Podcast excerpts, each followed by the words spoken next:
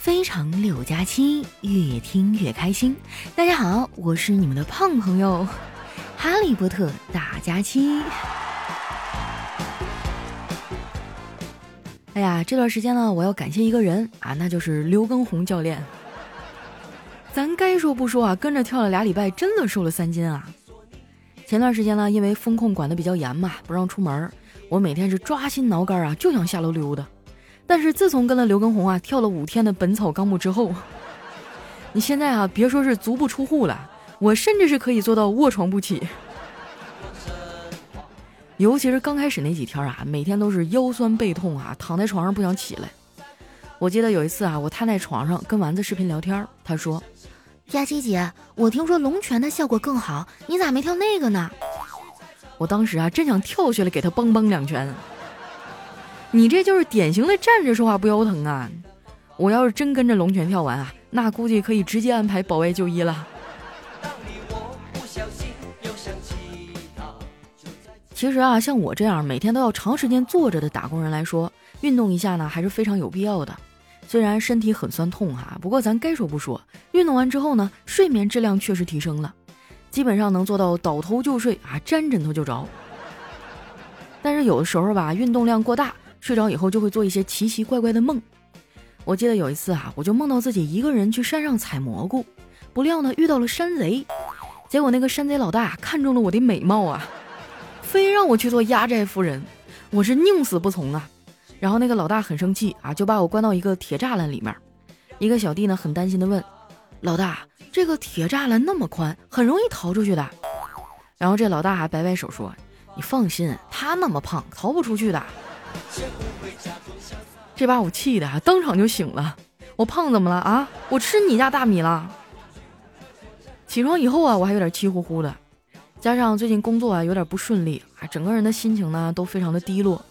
我看到微博上啊有人说，心情不好呢就去找小区大妈聊聊天儿，十分钟以后啊你就知道谁过得比你还惨了。于是呢，我就抱着试试看的态度哈，在我家楼下的凉亭找到了一位小区大妈。跟他声情并茂啊，诉说了我的悲惨生活呀。这个慈祥的大妈啊，拍拍我的肩膀，指着我们单元楼说：“你这算啥呀？你看见这个单元没？五楼那个小赵可比你惨多了。”听完之后啊，我当场就流下了心酸的泪水呀，因为我就是五楼的小赵。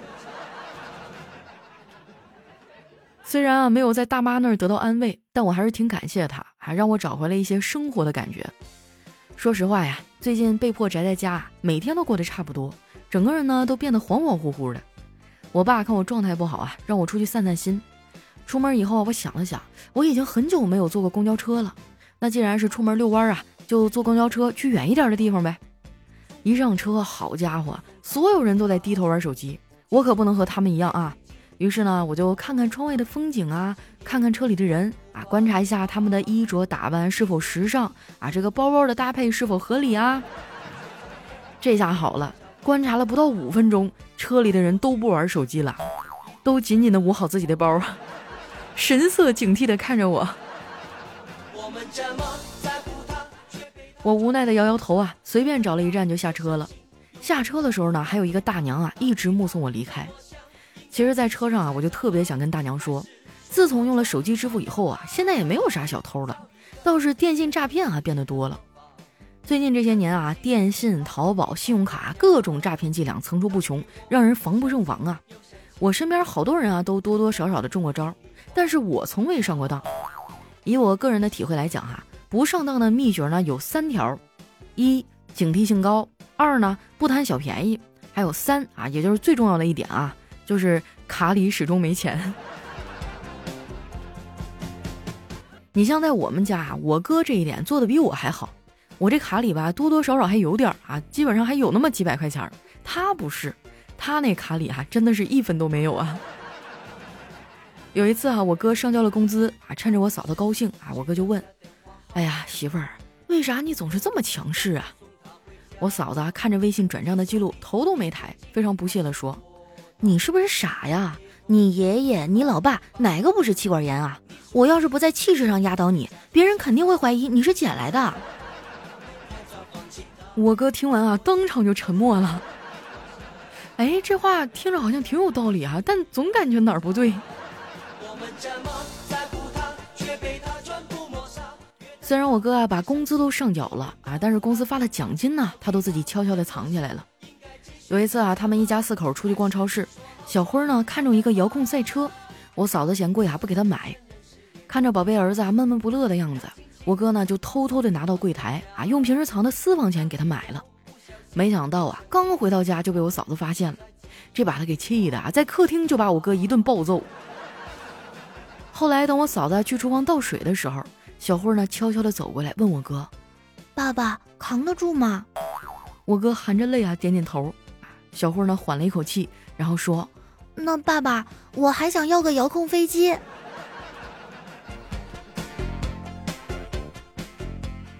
虽然我哥很宠孩子啊，但也不是什么事儿都愿意为孩子做的。有一天啊，我回家的时候，看到我哥和我嫂子在打赌玩石头剪刀布，我嫂子在那撒娇耍赖，我哥是板着脸寸步不让。我就忍不住说：“哥啊，你让一下自己媳妇咋了？”我哥说：“那要不你替我，反正我是觉得头疼啊。”我当时心想：替就替呗，这有什么大不了的呀？然后呢，我就输了。输了以后，我是真后悔呀！谁能想到他们俩打赌是谁输了谁辅导小辉写作业呢？不骗你们哈，就辅导小辉作业哈，我是真头疼。有一次呢，我给他灌了点陈年鸡汤啊，讲了一个悬梁刺股的劝学故事。故事说哈，有一个叫苏秦的人，决心呢要努力学习，他就常常啊手里拿着一个小锥子，自己在读书的时候呢，只要一打瞌睡啊，就刺自己一下。本来呢，我是想通过这个故事啊，提醒小辉勤奋刻苦。结果他认认真真听完以后啊，对我说：“姑姑，你看吧，古人都知道治疗失眠最有效的方法是看书。”我竟无言以对啊！你别说是小辉看书困了，我小时候也是啊。失眠的时候啊，只要拿起数学啊，不到五分钟绝对睡着。后来呢，我找了一下原因啊，发现这问题啊，可能就是出现在我爸那儿。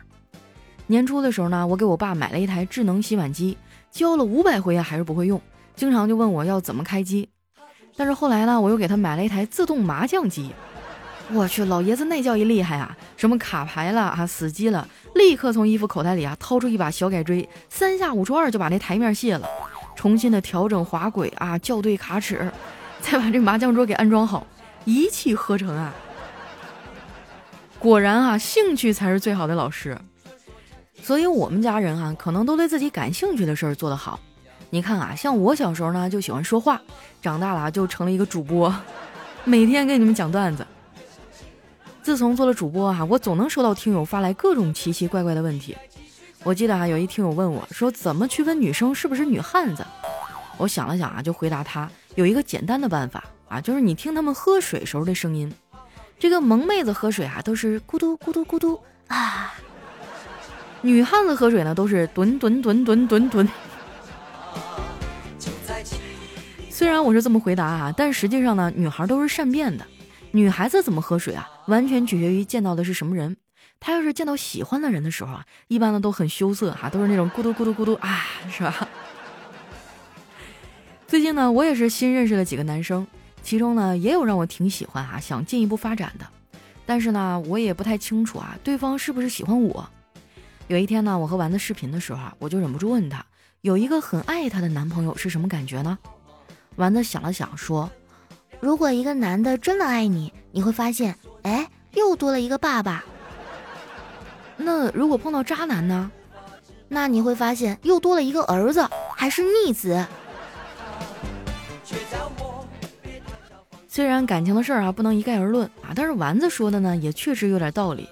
说白了啊，无外乎是对方对自己有多包容，就像是我哥和我嫂子，有一天晚上呢，他们俩就因为一点小事儿吵了起来，结果是越演越烈呀。他俩态度十分坚决，离婚啊，明天就去离，谁不离谁是孙子。第二天早上呢，他俩还是不肯妥协，吃过早饭以后啊，就一起出门了。这给小辉急的呀，鞋子都没穿好就追出去了。没过一会儿呢，小辉就哭着回来了，一边抹着眼泪，还一边说。姑姑，他们忘拿结婚证和户口本了，我给他们送去，没想到挨了一顿揍。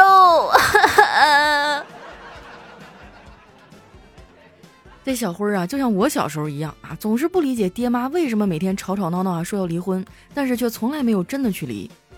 谈过男朋友啊，我才开始逐渐明白，这种吵架呢，不过是他们对生活的调味剂，因为互相包容嘛，所以可以肆无忌惮的吵闹。我记得上大学的时候呢，有一段时间，我烦恼着啊，爸妈是不是真的要离婚，而我有一个朋友呢，却烦恼他在家里失宠了。有一天啊，我们在食堂正一起吃午饭呢。他突然站起来，大吼一声：“我不是亲生的！”我们都好奇的问他：“为啥呀？”这同学说：“我刚才进我妈空间需要密码，问题是我儿子的名字叫什么？我输入了自己的名字，结果显示密码错误。”停顿了几秒啊，我就默默的问了他一句：“要不你输一下你们家狗的名字试试？”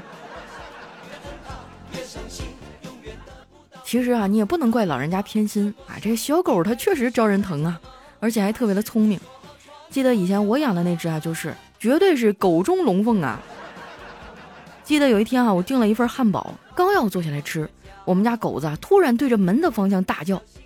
那个时候晚上下班啊，就我自己一个人在家，我这心里也很是害怕呀。然后我就悄悄地走过去啊，问问谁在外面，半天都没有回答。而等我回到餐桌的时候呢，我发现啊。狗和汉堡都不见了。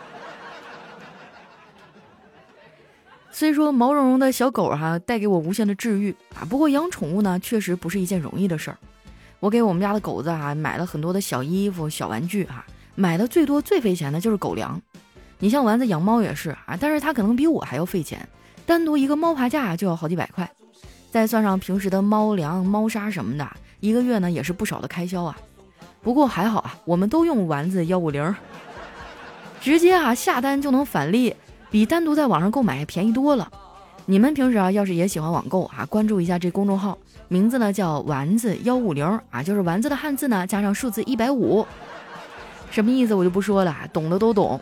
关注完之后呢，记得把它置顶哈，这样用的时候找着也比较方便。除了网购能省钱啊，像打车呀、加油啊，都有相应的优惠和返利。哎，反正就是关注这一个号啊，覆盖你生活中的方方面面。前几天我出门办事儿啊，在滴滴上打了个车。打车之前呢，我先在丸子幺五零上领了一个滴滴出行专享红包，最高啊可以领到一百一十五元的红包呢。那天啊，反正我打车一共也没花几块钱。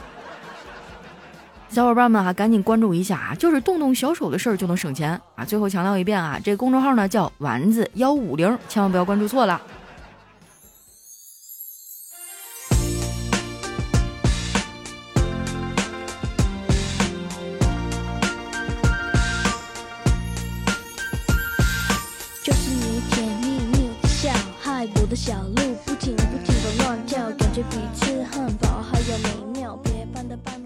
一段音乐，欢迎回来，我是你们的懒朋友佳期。喜欢我的宝贝儿哈，记得关注我的新浪微博和公众微信，搜索主播佳期，是佳期如梦的佳期。那接下来啊，回顾一下我们上期听友的留言。首先这位听众呢叫九一九二小哥哥，他说小的时候呢，爸妈为了在城里买房啊，去了电子厂打工。平时工作很忙，也没空照顾我，我就被放到农村的外公外婆家啊，成了留守儿童。那个时候农村条件差呀，过年的时候才能吃上一顿肉。有一次啊，我就看着家里圈养的猪啊，馋的不行啊，就突发奇想啊，想割猪耳朵吃。我就趁着猪睡着的时候，拿着刀揪着耳朵割下来就跑，然后拿到厨房开水烫一下，毛一拔，煮熟了就赶紧吃掉。所以呢，家里那只猪啊就没有耳朵了。那个时候，外公把我揍的呀，嗷嗷叫，反正特别惨，但我还是馋啊。哎呀，我也特别爱吃猪耳朵啊，尤其是把它切成细细的丝儿啊，跟那个黄瓜呀，还有什么那个香菜呀，还有那个东北的拉皮儿啊，在一块一拌啊，放点什么辣椒油，然后哎呀，就是凉快的，夏天真的特别清爽，特别好吃。下面呢叫独家追妻。他说晚上跟老婆去超市买东西哈，买了一大车，正是高峰期呀，超市人满为患。最后呢，去收银台结账的时候，他结账，这二货呢把钱掏出来，喊了一声：“你看，傍个富婆多好，供你吃，供你穿的。”尼玛，顿时周围投来异样的目光啊！这才是新时代的好男人嘛，工资卡都上交啊！下面呢叫聆听的感觉真好。他说人在上海，疫情在家一个多月了，经常听假期，现在开始从头听啊，二百期以前的。我去，感觉那时候的假期真的太污了。现在的你好像是两个人。看来啊，时间真的改变很多，不变的是依旧努力的假期，还有他的声音。我的天哪，求求了，你们不要往前听好不好？那个时候真的是年少轻狂啊！我现在回听一下，我都觉得特别羞耻啊，尴尬到脚趾抠地。那车速真的是嗷嗷的哈，我我感觉那时候我都不是车速太快，我是飞得太低了。不建议十八岁以下的朋友听啊。来，下一位呢叫佳期，你微笑时很美。他说有一天啊，这个女的说好冷啊，男的说那就抱抱吧。啊，这是什么情况？这是早恋。女的说好冷，男的说来把衣服给你。这个是热恋啊，这女的说好冷，这男的说谁叫你穿这么少啊？这是什么？这是已婚。女的说好冷，男的说瞅你穿的啥玩意儿？这是结婚七年了啊。女的说好冷，男的说活该，咋不冻死你呢？这是外面有人了。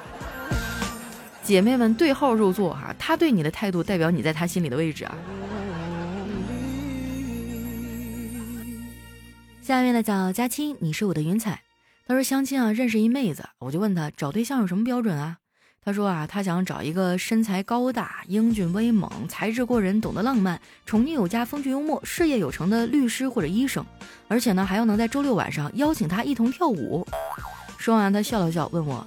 所以你应该也能知道我为什么还是单身了吧？我点点头说：“嗯，知道，因为你丑，扎心了。我觉得是因为你这要求太多了，哪有这么完美的人呢？再说，就算有这种人，他为什么要选择你呢？你看我哈，我就是非常的踏实，我找对象就两个标准啊，就是勤劳能干。”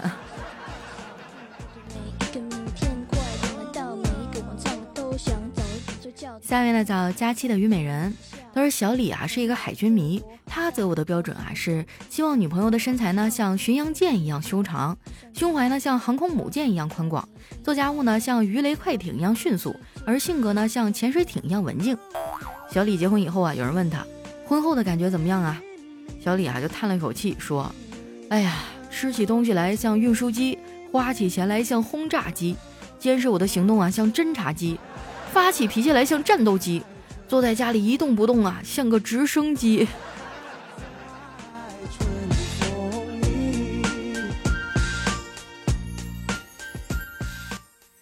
下一位呢叫 UEC 数据库一号维护员，他说有一天啊，这个佳期呢正在和如梦啊一起交谈昨天上楼时候的事儿啊，这这段子怎么编到我身上了呢？啊，说佳期说了，你知道吗？我昨儿上楼的时候碰到一男的，没走一步啊就喊一声“吼”，没走两步呢就喊一声“哈”，还一直在跺脚。然后如梦呢就担心的说：“啊，那你是不是遇到坏人了呀？”然后佳琪说：“嗨，才不是呢！我当时啊就跟他来了一句：‘叔叔，你别尝试了，这楼道里的声控灯坏了。’我还以为我当场就给他接一句呢：‘吼哈，是谁？’”让你来到我身边。是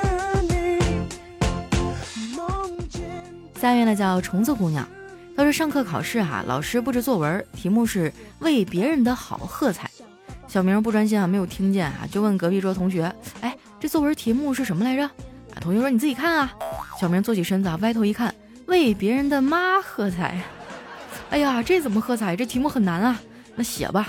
考试结束以后呢，老师点名了，让他上去念啊。小明站起来就开始念，为别人的妈喝彩。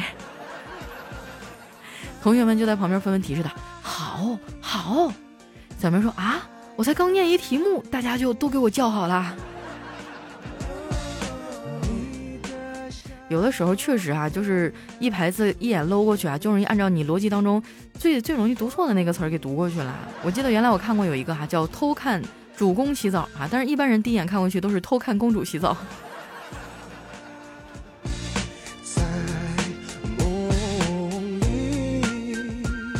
下面呢叫不开心，他说吃完麻辣烫要走哈，这服务员过来呢，准备数签子算账。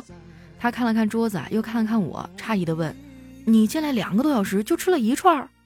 我没有正面回答，只是指了指桌上的签子。他无奈的说：“好吧，一共是八毛钱。”我递给他一块钱，我说不用找了啊。然后呢，拎着我刚编的竹篮子走了出去。我去，朋友们，这是真的高手哈！你看着没有？这年代有个一技之长多么重要啊！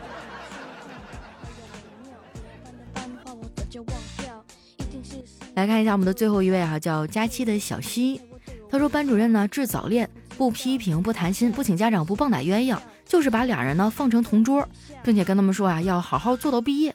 刚开始呢，当然大家都开心的要死啊，整天黏黏糊糊，卿卿我我。但是啊，距离产生美啊，日久见人心，基本上不到半年就扛不住了，最后无一例外啊，哭着求着要调座位。然后呢，班主任一脸冷漠的说：‘你们呀，都给我扛到毕业。’”这老师太狠了啊！他真的是明白婚姻最后的状态呀，让你们提前的感受一下。好了，那今天留言就先分享到这儿了。喜欢我的朋友呢，记得关注我的新浪微博和公众微信哈，搜索主播佳期，是佳期如梦的佳期。有什么好玩的段子呀，或者想对我说的话呀，记得留在我们下方的评论区。如果你觉得一档节目听得不过瘾呢，也可以关注一下我的另外一档播客类节目哈，是我和我的好朋友小黑一块录制的，叫《人间观察局》，希望大家帮我点点订阅哈。如果说啊闲着的时候，也可以帮我打打五分好评啊，谢谢大家。那今天我们的节目就先到这儿啦，我是佳期，我们下期再见。